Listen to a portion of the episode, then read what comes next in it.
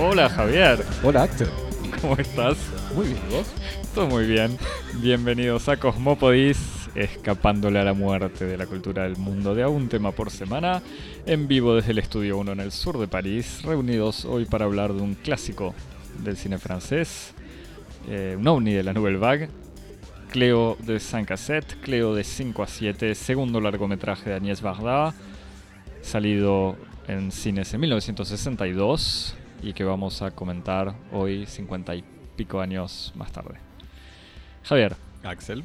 eh, para recomendarnos tu película de la Nouvelle Vague favorita, nos escribís a Nos escribís a cosmopodis.gmail.com y Para nos seguirnos en las redes sociales, en Twitter y en Instagram. Nos puedes seguir en arroba cosmopodis. En Twitter vas a encontrar eh, un montón de cosas interesantes. Y en Instagram las fotitos maravillosas de siempre. Y las stories. y las stories y todo. Y como toda la gente que nos saludó, pues nos habíamos olvidado de anunciar Bueno, o de avisar que cumplimos, Cumplimos un año. año, Agradecemos todo el amor que hemos recibido esta semana. Y, no- y nos gustó tanto que vamos a decir que cumplimos años más seguido. Con todo el amor que recibimos ya tenemos como para un año entero. ¿no? Como para durar hasta el próximo... No sé, no sé. Yo creo que en junio podemos decirlo de vuelta. Eh, y por supuesto te suscribís en Apple Podcast, Spotify, Google, TuneIn. TuneIn, Stitcher. Stitcher, Pocket Cast, creo que ya dijimos, no sé, SoundCloud, SoundCloud. eBooks, eVox, no sé cómo quieras decirlo, que vi que estamos también ahí. Eh, estamos en todos lados. Tu plataforma favorita de podcast es el lugar para encontrarnos y escucharnos. Y obviamente de vuelta aplaudís, votás, corazoneás, Y compartís. Compartís compartís. así este en, en- en 2019 eh, explota Cosmópolis y pasamos los pasantes a planta a planta fija, que es una preocupación que tienen nuestros oyentes aparentemente. El Eh, bienestar de los pasantes. Y bueno, eso, cuando, cuando firmemos contrato con, con Viacom. Exacto, sí, eh, así que es, es así, es eso. Si te interesan los pasantes, no tuitees. Compartí el podcast y No, tuitea también. tuitea la consolidación de, de esta empresa. Bueno, Javier, esta semana eh, falleció el gran compositor Michel Legrand, Michel Legrand. eh, compositor de la talla de Astor Piazzolla, Baden Powell, así como lo presenta Vinicius de Moraes. Ya no me acuerdo qué, concierto, eh, y que para mí es como la, la mejor, eh, ¿cómo decirlo? Si- a Michel Legrand lo respeto es- y lo quiero es solo por eso, porque obviamente es también el compositor de la música.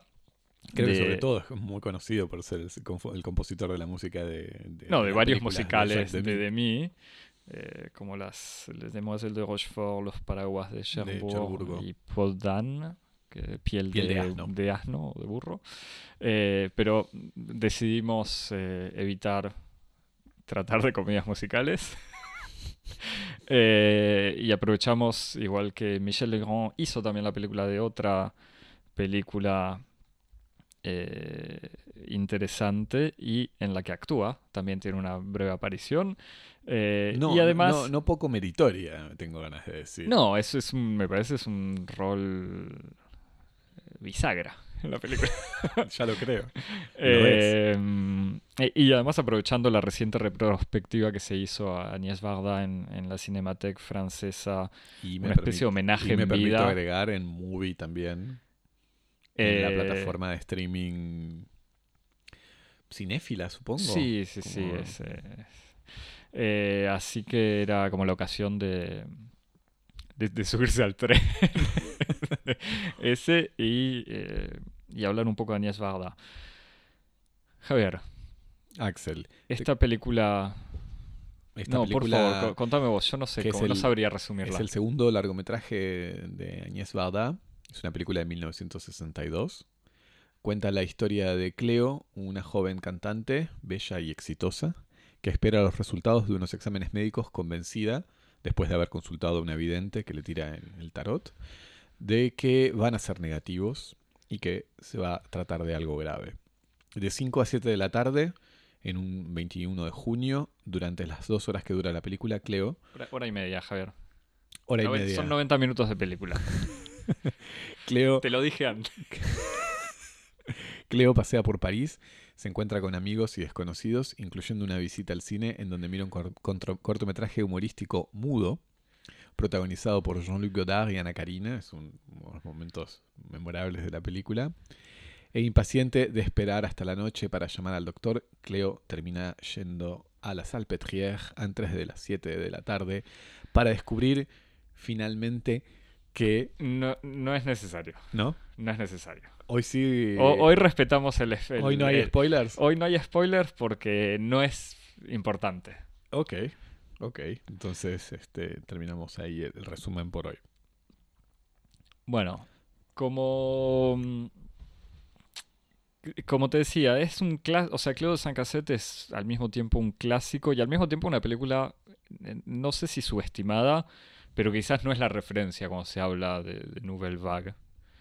Eh, y sin embargo, me parece es una gran obra. Eh, gran obra en muchos sentidos, en muchas cosas también incluso precursora, o sea, siendo una película de principios de los 60 tiene un montón de elementos de las que hicieron eh, de la Nouvelle Vague una ¿cómo decirlo? Sí, un- una corriente del cine eh, única. Eh, y al mismo tiempo Pero creo- te, pa- te parece que no es, no es una película así que forme parte como de, de- de las Del canon. básicas del canon por alguna razón? eh, Porque cuando uno ve la película tiene todos los elementos formales por de, la temprana Nouvelle Vague, digamos, de, los un poco si querés como de las películas sé, entre, eh, no, es que ah, te- entre Sin Aliento hasta sí, Sí, sí, es que los 60. totalmente. Me, yo no quiero, o sea, no es que no quiero caer en la facilidad, me parece que, el, que, el- que la Nouvelle Vague era un, o sea, la Nouvelle Vague no, no como corriente, sino incluso como grupo de personas, la cuestión de la testosterona era- estaba muy presente. Sí, Eh, no, yo trataba, pero trataba de encontrar alguna razón. Formal me parece que no. Después en, en la carrera de Varda, Es lo que me preguntaba, si, eh, si lo que pasa con un poco con Cleo de San Cassette es que no forma parte de lo que es como más característico de, de- de lo que la, obra de Bagdad después va a consolidarse posteriormente, no sé. Después, esto igual ya es para adelantarse, en, además en interpretaciones que no, no, no- no sé cuán, cu- cuánto se pueden confirmar. Me parece que la obra de Barda, o sea, Barda, para, para aclarar, hacer una mini biografía, justo después de Cleo de San Cassette se casó con Jacques Demy, que creo que ya había hecho alguna película antes de, de ese momento, pero después se consagró como el gran maestro absoluto del, del musical eh, francés. Eh, y Varda trabajó mucho con Demi, pero medio en las sombras. Y recién, Claro. Eh, bueno, en el 85 hace Saint-Antoine Ilois, que tuvo bastante éxito, pero en el fondo es después de la muerte de Demi también, en el 90, como que se le empezó a reconocer mucho a Varda el, su trabajo anterior, de alguna manera, incluso con, como es las playas de Ani, no, eh, Le, Le Glan- Le Glaneur y La Glaneuse los, ya no sé cuál sería el título en español, pero es Los Recolectores y la Recolectora, un documental eh, donde, como muy seguido, ella se pone en escena eh, filmando a gente que recolecta cosas o a diferentes maneras de recuperar Los Cosas- espigadores y la espigadora. los espigadores. Bueno. Eh, pero entonces justamente ella filma espigadores, o sea, gente que junta restos de, de, ¿cómo se dice? De trigo, pero también gente que junta tipo cartonero, lo que sería cartonero, gente que junta restos al final del mercado, eh, algún tipo de coleccionistas, y a ella misma como coleccionista de imágenes. Y a partir de esa película me parece que hubo una especie de boom de nuevo aprecio por la obra de, de. Ujú. Eh, y entonces por eso, como que incluso con Cleo hay como una especie de regreso ahora, aunque ahora esté en todos lados. No me acuerdo- en, en esta retrospectiva de la Cinemateca no sé en qué momento se la dieron y con quién, eh, si hubo algún tipo de charla especial, pero... Pero hay algo de eso, como que en el fondo pasó desapercibida y por eso digo un ovni es porque Varda era amiga, y de vuelta la presencia de Godard y Ana Karina eh, en, en esta película es otra prueba, pero era amiga de Marker. Ella trabajó siempre eh, con los mismos que trabajaban eh, todo ese grupo de, de amigos de la Nouvelle Vague, pero después, no sé, como no se la integra directamente en la Nouvelle Vague. También pues su obra tiene como diferentes etapas. Claro. Eh, pero sí, como decíamos, me parece que hay un montón de elementos formales e históricos que, que la integran completamente. Sí, sí, sí, absolutamente. Javier, ¿qué fue lo que más te gustó? O sea, si, si se puede empezar por algo. Hmm. Si querés empezamos por el principio. En, en nuestra. por el principio de la película. Ah, por favor, sí, sí. Que la película Me parece que con habría que restituirlo eso, contar un poquito cómo, cómo comienza. La película comienza Con con, esa un. escena como de, de créditos, ¿no? Donde aparecen... Es, es la escena del- del genérico, digamos, donde aparece el título y las personas que trabajan. Es una secuencia en color, la única secuencia en color de toda la película. Una película que mayoritariamente está filmada este, en la calle, al aire libre, con cámara en mano. Eh, el- la- la- esta, esta escena introductoria no tiene nada que ver, es una escena en color, con una toma cenital sobre una que mesa. se ve sobre una mesa, manos y una tirada de tarot. Y se escucha a, a- a la vidente y a su, y a su cliente eh, interpretar esta, esta tirada de, de tarot, en donde se anuncian toda una serie de cosas que básicamente es como anuncia la película. Exactamente. En, anuncia todo lo que va a ocurrir en la película, pero eh, con Con las Edgar figuras... Wright no inventaste nada. Para, Vos- para los, Yo pensaba, fanáticos. yo pensé, te juro que pensé en lo mismo cuando vi la, la- la película. Este, este truco que utiliza eh, el realizador Edgar Wright en sus películas, en la trilogía esta sí, de no me acuerdo el nombre de, de la trilogía del helado. ¿Cómo le tiene un nombre así? Sí, que, que, que son peliculones, sí, por cierto. que son, son como películas paródicas que remiten a tres grandes géneros del cine de horror, que una es la película de zombie, otra es la película de policía y otra es la película de, como del fin del mundo. Y, en todas las películas, que son obviamente películas que giran alrededor de, géneros cinematográficos altamente codificados en sus, en sus estructuras narrativas, todos comienzan por una introducción eh, en la que un personaje condensa muy rápidamente todo lo que va a ocurrir en la película. Haciendo una especie Cosa como- que pasa desapercibida, obviamente, para, para el que la ve por primera vez. Exactamente. Y pensé en lo mismo en esta, en, en esta introducción, en la que naturalmente e- esta especie como de, de anticipación profética de todo lo que ocurre en la película, de todos modos no, no arruina nada, porque ocurre del mismo modo que ocurre en el tarot como medio de adivinación, ocurre a través de símbolos y figuras, este, que solo tienen sentido para quien eh, pone contenido en, esa, en esas formas. Y entonces efectivamente nosotros rápidamente decimos, ah, bueno, esto va a ocurrir así, así, así, etc. Y es una primera escena lindísima. ¿Y qué pasa blanco y negro cuando se la ve a Cleo por primera vez? Ujú. Además, cuando le anuncian o que Cleo entiende que en la vidente hay algo de dudas y de malas noticias, entonces ahí pasa a, a blanco y negro. Y se escucha la voz de la vidente que le dice a otra persona que ella vio la muerte. Em, de ahí... Vos, te- eh, vos tenías una cierta teoría con respecto. Vos decías que como que para vos el... ¿El blanco y negro es la muerte? no. No. Pero como que había una, una especie de, de, de asignación, ¿no? Entre el registro de la película y el color, ¿no? Como que el color... ¿No me habías dicho algo? No, no, no, te lo decía más en chiste porque la película es toda en blanco y negro. Después, eh, que, que no es necesario hacer todas nuestras teorías sobre incluso Antoine, el personaje del final. eh, Esa no la vamos a comentar. lo dejamos para después. Esa la Eh, dejamos para que la adivinen los, los que vean la El- película. No, en, en realidad no. Me parece que la película tiene, para empezar con uno de los. de, de las cosas que son absolutamente. son muy visibles en realidad. Tiene una puesta en escena y una manera de pensar la imagen mm, inversamente proporcional a la seriedad con la que parece filmar Varda en general.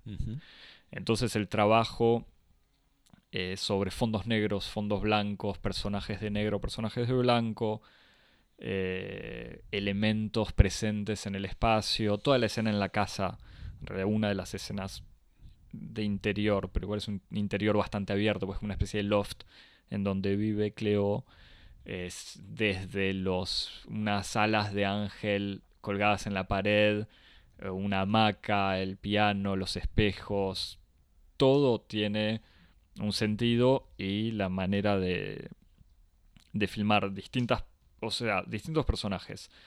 Eh, no sé, un corte a negro y donde en realidad el negro es una cortina que se abre.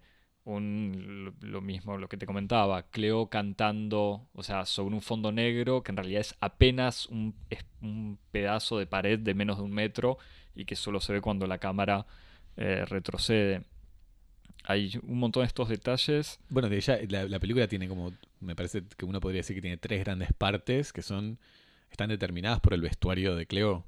¿no? Cleo comienza con un vestido blanco con pintitas negras en la primera parte, que es como donde ella va a la vidente y recorre un poco la calle Montparnasse y hasta que va a su departamento. En su departamento hace un cambio de vestuario y se viste toda de blanco y es como una especie de, secuencia intermedia que como decías es el papel bisagra que juega Michel Legrand y efectivamente es así, que es como el, el episodio un poco alegre, un poco, un poco lúdico, que tiene que ver con la interioridad, con el momento en el que ella en alguna medida como se, atrinchera en su casa para poder pasar un rato de esta jornada de zozobra. Y cuando estos momentos de, diversión, de entretenimiento, de risa, que tocan el piano, ella canta un poco, cuando ella sale de este, de este entretenimiento y se vuelve a acordar de su, de su pesadez. Ya se saca la peluca. En se saca una peluca y se pone un vestido negro y ahí empieza la última parte este, que es una, parte un poco más, eh, digamos, el, desenlace un poco del drama y es la parte más lúgubre, más sombría de la película y que vuelve a ocurrir en exteriores. O sea que tenemos como estas alternancias muy fuertes entre el, vestuario de ella, las locaciones, que como vos decís, en una película que da la sensación de que está hecha con un, con un ritmo muy lúdico, con una... Eh, muy, muy de, con, descontracturado. gracias, descontracturado. Es una película que está muy estructurada, muy puesta en escena. Estructurada también en la historia por una división por capítulos. O sea, la película, esto de vuelta es otros detalles de la originalidad de Bagdad eh, que no dejan de, Capítulos que son además capítulos muy arbitrarios también. Totalmente, que tienen que ver más o menos con la gente que aparece y con horarios eh, no arbitrarios, en el sentido que se siguen unos a otros, pero son de las 5.06 a las 5.17, de las 5.42 a las 5.53, ese tipo de cosas. Eh, y que funciona también, o sea, no solamente la división en capítulos, que es lineal, aunque como bien te, te decía, no respeta las dos horas. Yo creía eh, Nos reíamos porque... hago una autocrítica, o sea, digo, me reía de Javier cuando, porque yo hace un rato insistía que la película duraba dos horas, porque yo estaba convencido que aunque no respetaba exactamente las dos horas del paseo de la vida de Cleo, había cierta correspondencia de tiempo, pero no. Me, Javier me decepcionó informándome que la película dura 90 minutos. Entonces me sentí traicionado por Bardá, propuse anular el capítulo diciendo que no, ya no merecía mi admiración pero eh, Javier me hizo reflexionar un poco y... Te mostré el contrato. El contrato para que tengo que grabar, sí sí, claro. Eh, bueno, pero no importa, en el fondo estos 90 minutos de película corresponden prácticamente a estas dos horas en la vida de Cleo, los capítulos avanzan cronológicamente, eh, pero también avanzan eh, como una espiral, de alguna manera, que es una gran, o como un paseo, que es también una gran manía de, de en su carrera casi. Eh, y esto de ir saltando de por correspondencias, o sea, así como una, para, una palabra da lugar a otra palabra y los juegos de palabras son algo que eh, están quizás demasiado en la obra de Bagdad para gente que pueda no gustarle eso. Yo creo que fue lo único, entre paréntesis, en la película que hizo con Gier, la última Visage, Village. Village. ese tipo de presencia de Bagdad fue para mí lo único que, lo que no solamente salva la película, sino que la hace todavía un momento agradable. Pero volviendo a, Cleo, así como las palabras y los juegos de palabras están presentes, la gente también funciona como correspondencia. O sea, ella se encuentra con alguien y se va con esa persona. Eh, y de alguna manera las imágenes también. O sea, eh, los elementos se van eh, moviendo y van haciendo que la película avance o, circule. Y es una película que circula también en un sentido muy literal del término y en eso me parece que, es lo que, hace que la película se sienta como una película perfectamente canónica con, el, con un poco la identidad este, más profunda de la Nouvelle Vague, que es como una película itinerante, una película que sale con las cámaras a la calle, a, las veredas de París y recorre, recorre la ciudad de un modo absolutamente fascinante, recuperando además esta especie como de posición un poco, un poco particular que tiene el cine y que, y que lo hereda de la filosofía, de la filosofía de la fotografía, eh, en el que cualquier tipo de, empresa artística a través de la fotografía o del, cine es siempre un documento, ¿no? Como no, no, no, no existe, eh, no existe posibilidad de borrar el hecho de que toda imagen del cine es una imagen como del mundo, del mundo real, excepto en el caso, por ejemplo, un poco paradigmático del cine norteamericano, del cine de Hollywood, que está siempre como hecho en estudio o a puertas cerradas. Me parece que el gesto político y estético de la Nouvelle Vague era reintroducir al, al, cine o a la fotografía en, el paisaje urbano del que emergió. Y entonces, forzosamente, toda ficción es en alguna medida como una especie de ficción documental. Y entonces lo que vos decís, estas películas que circulan, son películas en donde uno tiene un personaje que está siendo eh, vector o portador de, un de, un diálogo y de un guion y al mismo tiempo alrededor de sí hay un mundo que se despliega en tiempo real con un guion que escapa al guion de la película y que está habitado por una energía en donde la distinción entre ficción y documental se hace totalmente heurística, como analítica.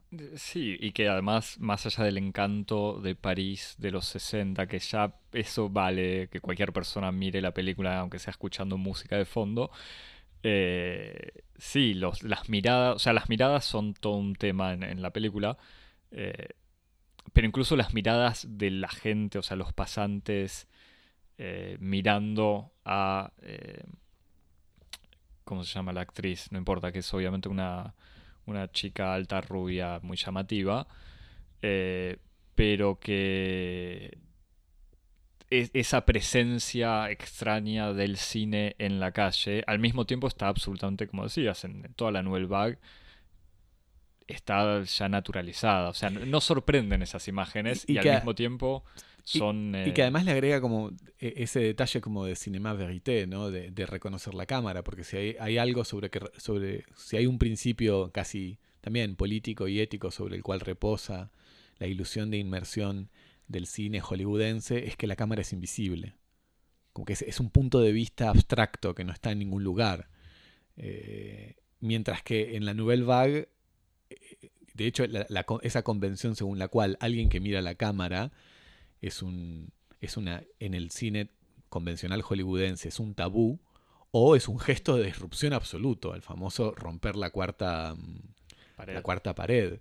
Mientras que en la Nouvelle Vague hay, desde su comienzo hay como una, una, decisión deliberada de que eso forma parte, de que, de que quien mira es mirado.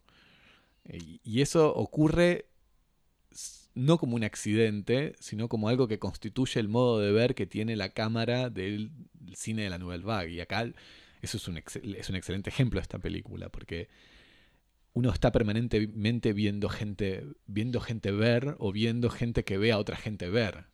Que esto ocurre como una dimensión problemática del dispositivo cinematográfico en el caso de la calle, en donde uno, la cámara sigue al protagonista y nosotros vemos a, los transeúntes que miran al protagonista y después miran a la cámara para ver qué está pasando, que esa cámara sigue al protagonista, pero también está problematizado en otras, en otras escenas muy interesantes, como una visita que la protagonista hace a un atelier de, un atelier escultura, en el que eh, tenemos una, una, chica que es una amiga de la protagonista que es modelo y que está modelando como modelo vivo. Y entonces ahí tenemos la modelo que está mirando a los escultores que la miran a ella y que son todos mirados a su vez por la protagonista, que es vista por la cámara.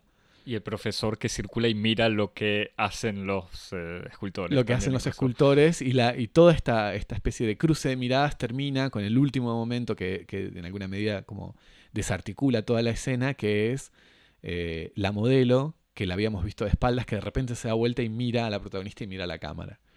Esto, o sea que hay permanentemente una, una problematización formal eh, en la película sobre cómo funciona esa, especie de circulación de miradas, quién mira, quién puede mirar, quién puede ser visto, quién puede ser visto viendo. Eh, y me parece que, es una de las cosas que, son más interesantes y que le agregan una especie como de tensión muy, muy rica a los personajes.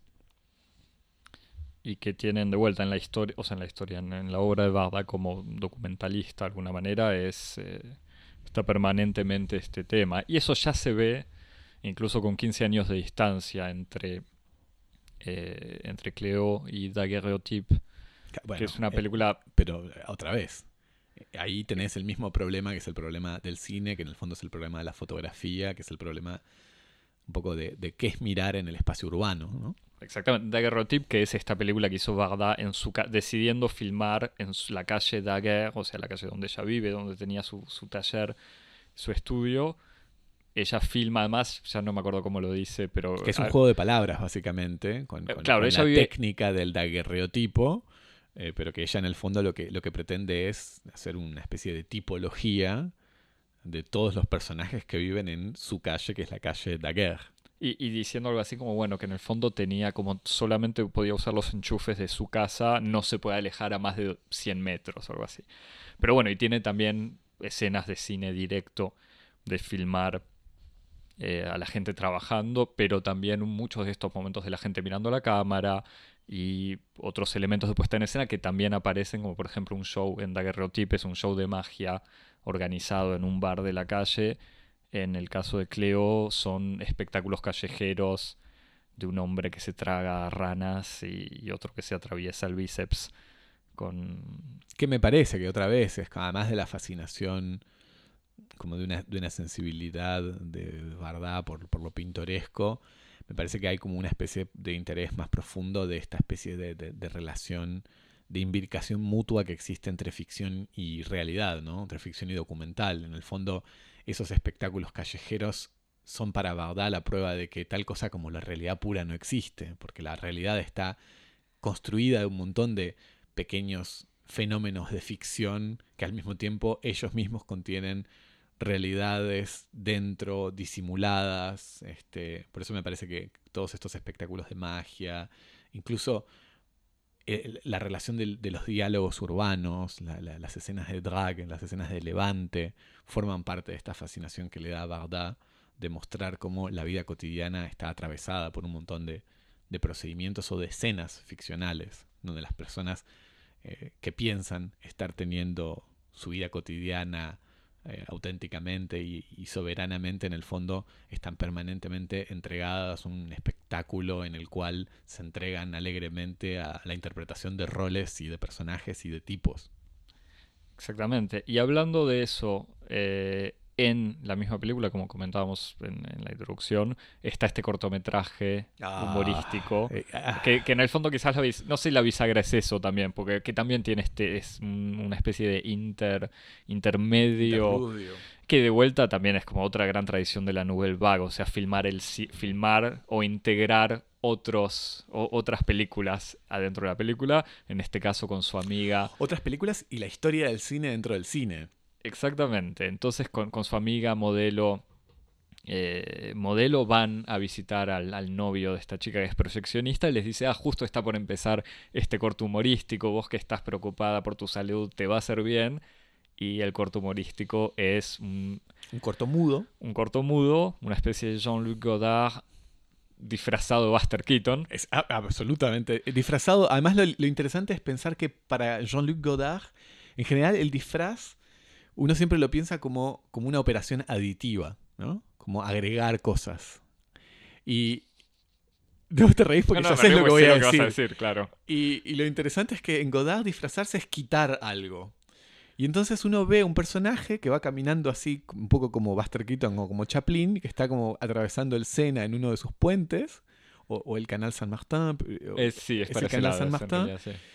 Y, uno dice, ¿quién es este tipo? Y de repente, en un momento, ese personaje se, toca así, eh, los, lo- lo- eh, se toca el saco, se, se, se palpa los distintos bolsillos de su saco, y de uno de los bolsillos saca unas, unas lentes de sol y se los pone, y ahí uno se da cuenta de que es nada menos que Jean-Luc Godard. Y que justamente su disfraz consiste en sacarse las gafas. Otro, paréntesis, otro de los encantos de, de esta mm, eh, Visage Village es que hay una referencia importante a eso, ¿eh? Ah, ok. Eh, pero bueno. eh, y en este corto que incluso también el tema es, es la historia humorística de un muchacho que es este Godard que cuando se pone sus anteojos negros, sus lentes de sol, ve que ocurre delante de él una historia trágica, su novia...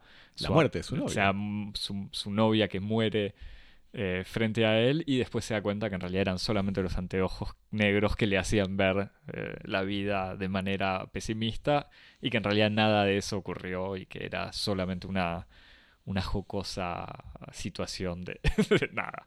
Em, En una situación medio como volver al futuro, porque él se saca las, las gafas y lo que hace es como revertir la realidad y cambia la sucesión de acontecimientos. Exactamente. O sea, lo vuelve a ver, pero puede intervenir. En otro, de vuelta igual el tema de la vista, que tampoco hay que olvidar que Bardá, antes de hacer cine, era fotógrafa, o sea, había tenido una, una formación de fotógrafa y había trabajado como fotógrafa, y la fotografía es otro elemento muy presente en su obra.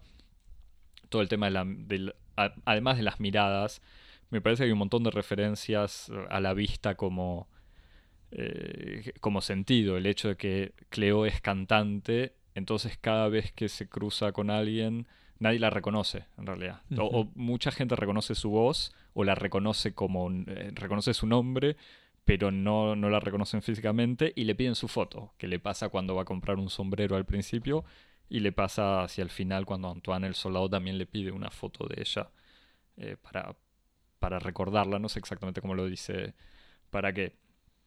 Pero incluso en- cuando se toma un taxi también la taxista está escuchando, pone la radio y una canción de ella y le dice, ah, me encanta esta canción, pero, no- pero no la reconoce. Eh, y los espejos, que son Hmm. otro elemento omnipresente en la película. Eh, omnipresente es igual como referencia, o sea, algo que aparece siempre de fondo. Hay muchas miradas igual a la cámara a través de espejos y miradas entre gente a través de espejos y con otro elemento eh, que no sé si es, o sea, si, si es la tercera bisagra, entonces ya no es la bisagra, pero el momento que se le rompe el espejo también a eh, cuando está con su amiga. Sí, bueno, pero el espejo además con, con toda esta, esta relación que tiene con, con lo femenino, con la vanidad, con el rol que tiene el espejo, eh, al mismo tiempo como, como, como dispositivo de, de- de- vanidad, pero de conocimiento en, en- en- los cuentos, por ejemplo, como el, el- espejo mágico de, de, de Blancanieves, este me parece que hay como toda una, una dimensión ahí casi de, de- de- de utilizar este todo, todos esos sentidos simbólicos, ¿no? Sí, sí, totalmente. Incluso ella lo dice en un momento, me parece, cuando sale después de la, de la escena musical con, con Michel Legrand y ella sale a la calle medio desesperada, sin saber a dónde ir y qué hacer, se mira en un espejo y dice, tengo, o sea, la voz en off dice, tengo la impresión de que todo el mundo me mira y yo, mi- mi- y yo miro solamente a mí misma. O sea, yo no miro sino a mí mismo, diría en una traducción. sí. Eh, pero bueno, es, es un tema. Y que de todos modos es un tema que tiene que ver con, eh, con la otra gran pregunta de la película Javier. Quiero acá tu, un análisis sobre el tiempo. El ser y el tiempo, creo, de 5 a 7. No, pero de vuelta, la película es, en el fondo, esta espera desesperada, si se puede decir, eh, de estos resultados con la convicción de la muerte eh, o, o de que la noticia va a ser grave. Entonces lo que pasa es eso, o sea, en el fondo Cleo está paseando sin saber qué hacer, como diciendo, bueno, me voy a morir, ¿qué hago? Me pones un aprieto, Axel. No, Javi, no, me- no ah, hoy me, me habías dicho que yo no podía hacer spoilers, entonces... Igual es que no cambia nada en realidad la, la respuesta final. entonces y de puedo- todos modos no la- estamos de acuerdo. Entonces lo puedo decir. Decilo, No, decilo. no lo voy a decir, no lo voy a decir porque ah, dije que no lo iba a decir. Pero.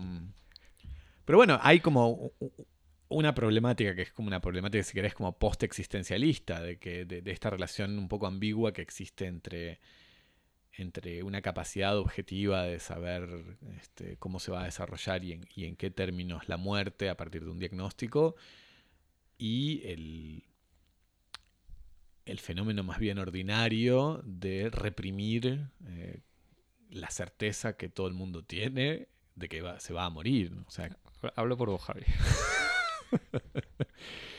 eh, me parece que ahí hay como, como una especie de, de- de pequeño juego que tiene este personaje de, tener eh, un aprendizaje de, de esta especie de, ineluctabilidad del ser para la muerte a partir de, esta... Yo sé que querías que tirara así yo, estaba un- esperando eso, sin, sin referencia a, a Heidegger. No, no me gusta el pod. Me parece que el nivel es, es muy bajo. No, no, pero, igual hablando en Hay serio, es algo de eso. es- Y de hecho, eh, eh, un poco tiene que ver con el final, ¿no? Que ah, ah, eh, la, la relación con el, con el conocimiento objetivo que pueda ella tener de su propia muerte no influye, como vos decías, para el resto del drama humano que, que- que encadena toda la, toda la película, ¿no? O sea, por eso es que en el fondo no importa saber qué es lo que pasa al final, porque de todos modos este, no, no, no cambia su, su situación metafísica con respecto a su propia finitud. Y al personaje, digo. Sí, lo que sí cambia, igual no sé si... Lo que sí cambia es que en el fondo, para contar, no, el, no importa. Pero bueno, en el ulti- hacia el final, en los últimos dos capítulos, para llamarlos como ella los llama, Los capítulos bellísimos que se desarrollan en el parque de Montsouris, en el sur de París, en el sur de París. eh, cerca de la ciudad universitaria, eh, y donde creo que Cortázar vivió también. Tiene, bueno, donde Bueno, está la escena, vivió ya esta es la referencia, En la, la escena universitaria, Pero famosa, sobre todo donde está la famosa escena del entierro del, el paraguas. del paraguas de, de Rayuela. Rayuela. Eh, Yo creo que ahí, disculpame que haga una pequeña, Sí, una sí, pequeña paréntesis, que tiene un poco que ver con, con esta, con esta preocupación así pre-postmoderna que tiene la, la Nouvelle Vague de, de mostrar la doble imbricación que existe como entre el documental y la ficción. Eh, me quiero agregar simplemente que hay algo en el modo de la fascinación que tiene eh, Agnès Varda y la Nouvelle Vague en un sentido amplio por París como, como una ciudad casi eh, novelesca, ¿no? En el sentido en el que es las, del mismo modo que hay formas narrativas que le dan a los personajes una serie de esquemas y limitaciones en el interior de los cuales ellos pueden crear una ficción, París es como una especie de gran dispositivo de creación de ficción en donde hay toda una especie de, de espacios con, con regímenes de circulación, con, con telones de fondo que le permiten a los cineastas eh, o a los artistas una serie de posibilidades. ¿no? Es como que, en cierto sentido, París es casi una, mm, una limitación narrativa tan fuerte como un género, ¿no? como, como las convenciones de un género. Y cuando uno ve estas películas, ve incluso, no solamente ve París como, como una especie de dispositivo narrativo, sino ve toda esta tradición posterior que incluye, por ejemplo, a Cortázar y a los es, es anterior. No, bueno, está bien. Ah, No, no, no, es- Rayuela no, es de. Rayuela es de esta época, pero no solamente a los, a los artistas, sino como todo lo que rodea a esta época, todos los grupis eh, de esta época o posteriores de Cortázar, de la Nouvelle Vague, que eh, buscan en París como re, este, reproducir ese mismo tipo de escenas, ¿no? Como, por- porque, lo, di- lo digo porque pensando en, en, en- en el entierro de, de- del, del Paraguas. del paraguas que remite a la escena de Rayuela, yo siempre que paso, yo viví un tiempo cerca de Montsouris y siempre que pasaba por ahí yo tenía la sensación de que en cualquier momento iba a haber algún argentino o algún lector de Rayuela que iba a estar ahí como... Enter- Te juro. Debe, debe haber alguno. Porque Ah, sé que los sé que debe de haber. Este, y entonces ahí uno ve eh, la, la- la fuerza de ciertas estructuras narrativas, ¿no? Del mismo modo que es muy difícil pensar la historia cultural de Occidente sin la novela como forma, porque eso da, da forma a todo un conjunto de, de- narraciones que ex- exceden el campo de lo ficcional. Es muy difícil ver la Nouvelle Vague sin pensar que la Nouvelle Vague es como una especie de forma artística que dio otra forma previa, que es la, la ciudad de París, ¿no? Y con su historia dentro de la historia de la literatura, la historia de la fotografía y la historia del cine. Que, que va hasta la última misión imposible.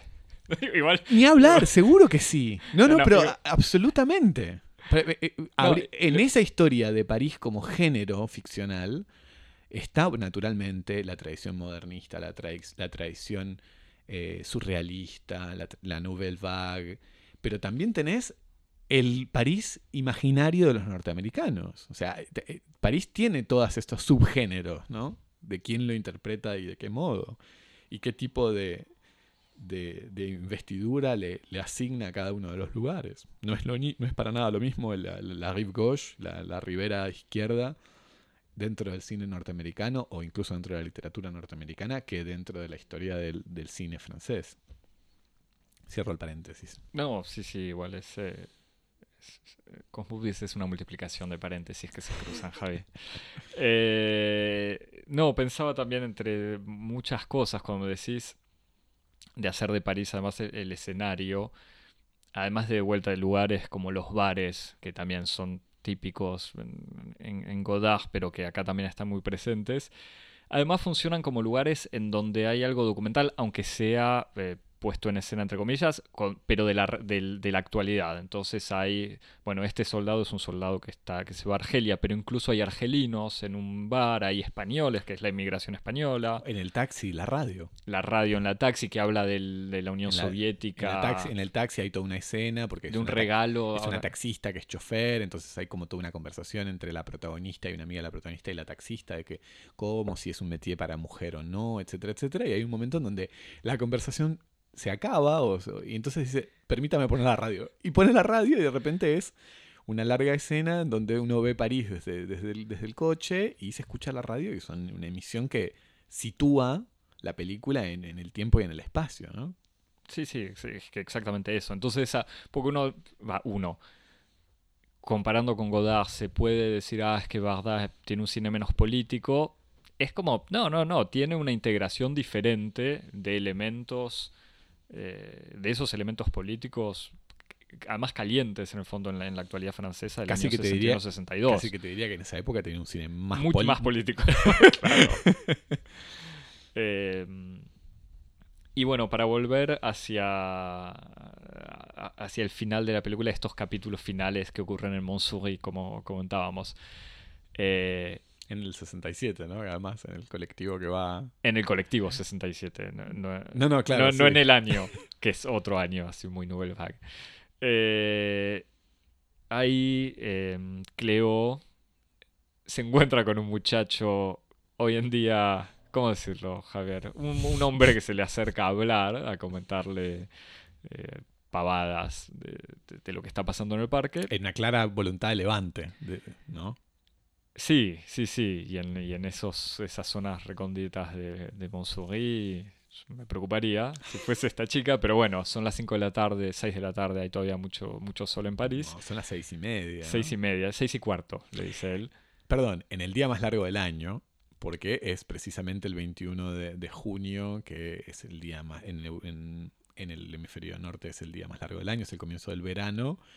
Y como dice este muchacho, es el cambio en el horóscopo de la casa de Géminis y se entra al cáncer, eh, a la casa de cáncer, lo cual es una especie de primera línea de levante extremadamente desafortunada en el contexto en el que se encuentra esta chica y que es Que, un eh, chica que, por cierto, para volver a lo que yo te decía de, de los sentidos, eh, cuando e- ella le comenta, bueno, que espera los resultados, pero que es una enfermedad invisible, le dice que está en, en su vientre, que es invisible, que eso le gusta, pues nadie se da cuenta. Eh, pero entonces, claro, el muchacho se acerca a hablar. eh, Cleo le revela, le dice que en realidad no se llama Cleo, sino que se llama Florence. Se entiende en el muchacho a pesar de todo, a pesar de parecer un pesado.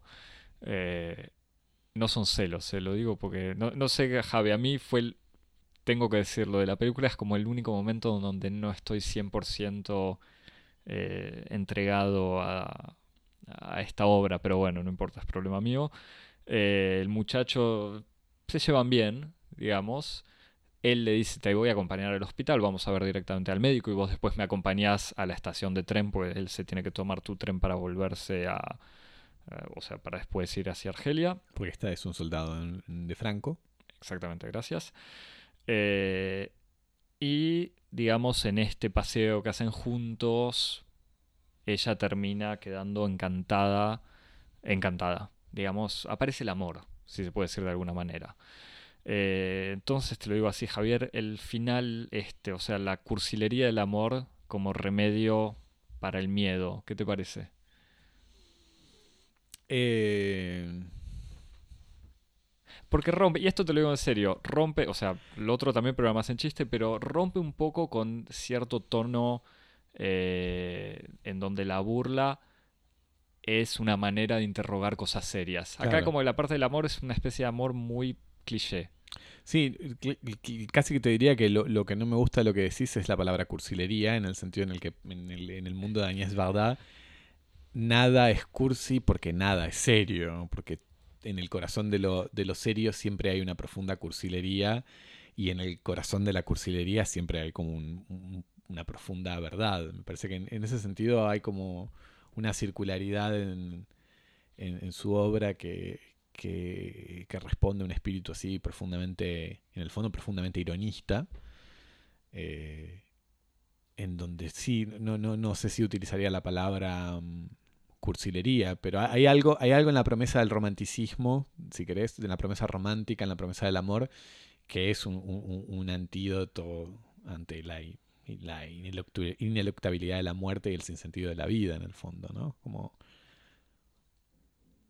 No sé, me parece que, que- que la respuesta sería un poco eso. Es como, No, bueno, sí, sí, sí, la- no, la- no. le- todos vamos a morir y de todos modos el mundo no tiene sentido. Por lo menos hay, hay que amar. Abracémonos a la promesa este, frágil, pero, pero, pero, pero prometedora de, de- a la promesa prometedora, a la prometa- promesa frágil pero, pero seductora de- del juego amoroso, que es, me parece lo que, lo que termina como animando o reanimando o resucitando a un personaje que se daba muerto antes de la muerte, que es el, el personaje de, de Cleo. Eh, Javier, sobre esto que, que decías de Bagdad como jugando entre lo serio y lo, eh, Sí, y lo lo que- humorístico. Sí, no, y, lo- y eso es lo que, lo que yo creo que te, te había hablado antes y me parece que... Sí, pero no está grabado, Javier, por eso te hago la pregunta de vuelta. Pues no, lo, lo que me dijiste. lo voy a, lo voy a, lo- te lo Pero voy a, compartilo. Lo voy a, lo voy a compartir para los oyentes y te voy a preguntar a, a ver vos qué opinás, que además vos sos, me parece un, un aficionado mucho mejor informado que yo de, de- de- de las películas de Agnès Varda, pero me Y- parece y que de la literatura española del siglo XVII y XVIII. también eso. Este, perdona a nuestros amigos filólogos. Pero eh, yo, si hay algo que encuentro en, en el, en el cine de Agnès Varda que me parece que atraviesa toda, la, toda, toda su obra de un modo o de otro, más allá de la distinción básica y- entre documental y ficción, es como una cierta subjetividad, un- una cierta mirada, un cierto tono eh, que uno podría así eh, calificar de un modo muy rápido de pícaro, de, tener una cierta picardía, y que no está totalmente alejado, me parece, de, de- de- una cierta eh, de una cierta mirada que es la mirada de, la, de la novela picaresca, ¿no? Donde uno tiene un, un personaje que se, abre su camino en medio de, numerosas peripecias a través de su, ingenio y su vivacidad eh, en un orden que le es adverso y que está mm, plagado de hipocresía, de injusticia y de imposturas. Y que un poco el pícaro es ese personaje que con, con su astucia va eh, abriéndose un camino, creando relaciones, cambiando relaciones de poder, un poco tomándose todo a la risa cuando, cuando es todo muy serio y tomárselas, tomándose las cosas serias cuando, cuando, cuando, todo es, cuando todo es juego. Y me parece que hay algo de, de, esa, de esa picardía como, como, como una cierta ética y, una cierta, y una cierta teoría del conocimiento que se ve en, su cine, eh, en su sensibilidad por lo cursi, por lo kitsch, eh, por, por, el, por las imágenes y las formas que, vienen de, los cuentos de hadas y que se, te y se ve también en su mirada en su mirada como documentalista no que hay algo como de de, de, heroína ironista bajo la forma de la pícara que podría caracterizar a, Agnès Varda como, como artista no sí sí estoy totalmente de acuerdo. Me parece que es una teoría no, lo digo de verdad, no, no, lo digo seriamente sobre algo poco serio. No, no, me parece que es una, es una teoría y una mirada muy fina y que, como lo decías, se reconoce ya desde estas primeras obras. O sea, una... Eh, sí, tiene este humor... Eh, que, justamente que puede, no es que puede parecer desubicado, pero que sorprende muchas veces. Como que siempre en un momento muy serio pasa algo eh, que puede parecer ridículo. Eh, o al revés, eso de filmar seriamente cosas que uno dice, bueno, pero esto no puede ser serio. Que es el. Desde el hombre comiendo ranas a, de vuelta de Guerreotip con el mago. O un montón de escenas y. Y, bueno, de Guerreotip o hasta incluso de vuelta de Saint-Antoine y Lois, eh, es película del 85, con la que abrieron la, retrospectiva.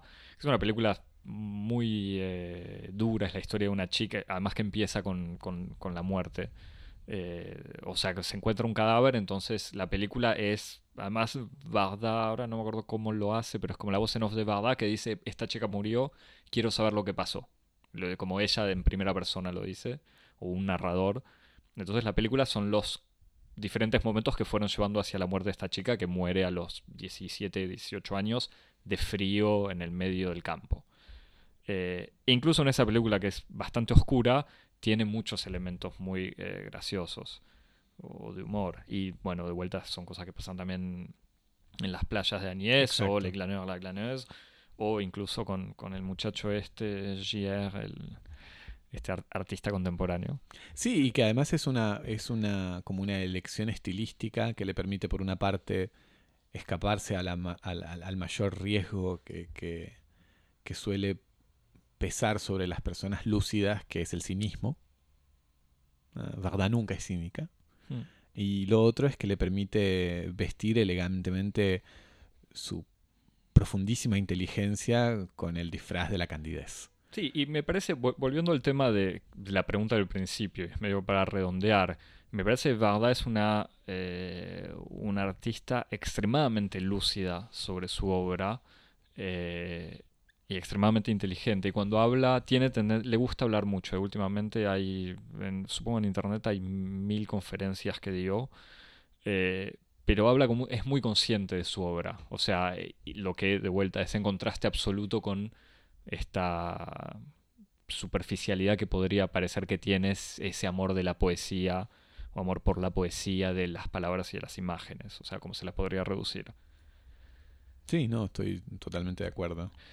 Eh, nos parece que somos felices, como termina Cleo de San Cassette, dice eso, me, parece que soy, que soy feliz. Eh, Javier, no sé si querés recomendar algo o no, o cualquier cosa, o... Eh, mira, cuando vos me decías de... Misión Imposible. Eh, de Misión Imposible. Sí, recomiendo Misión Imposible. La última igual está buenísima. Yo no sé si la fuiste a ver. Yo la vi en el cine. Lo que sí, y esto para tomar en serio lo que era un comentario gracioso, volviendo al París como, como escenario, no respetan al pie de la letra oh, la, eh, la geografía de París. Eh, Pero es el París imaginario de Hollywood, así que no importa. No, no, no. Lo respetan bastante, bastante más respetado de lo que habitualmente es, esa convención tradicional del cine norteamericano donde uno se toma un taxi en Montmartre y a la vuelta está en el Arco del Triunfo y, al fondo de la calle está en la Torre Eiffel. Hay algo de eso por momentos, pero bueno. es un es un es una película absolutamente bien este, insertada en, su, en la geografía de la Rive Gauche, en ciertos ciertas líneas de colectivo, el 58, por ejemplo. Pero están en la ópera. El hace- hay 58 que hace toda esa vuelta, este, para los que incluso, conocen, ¿no? eh, pero sobre todo que hace en la película que está casi seguido en, en tiempo real, que hace toda la vuelta del Senado y después que va, va yendo a, a, a la, a Vavin por, por a lo largo del, del- del jardín de Luxemburgo, ahí está muy muy bien situada la película. ¿eh? Yo no te voy a aceptar esa, ese No, comentario. no, igual, igual la reconozco, pero me parece. Paremos acá porque el próximo paso es hablar de Aquaman. No sé, así que no. ¿Eso Javier, recomendar? decías. No, no, no, para, me parece que no. No, no, nada. eh, eh, Recomiendo todas las. Recomiendo, recomiendo la- las playas de Añez, que es una de, de- de mis películas favoritas de Añez Varda. Es una película hermosa sobre un tema hermoso. Así que reconozco- recomiendo las playas de Añez. Y para homenaje, mi homenaje personal a Michel Legrand, que voy a recomendar una, una película de Ah, creí que un disco ibas a su- recomendar. de su prima Mirta Legrand.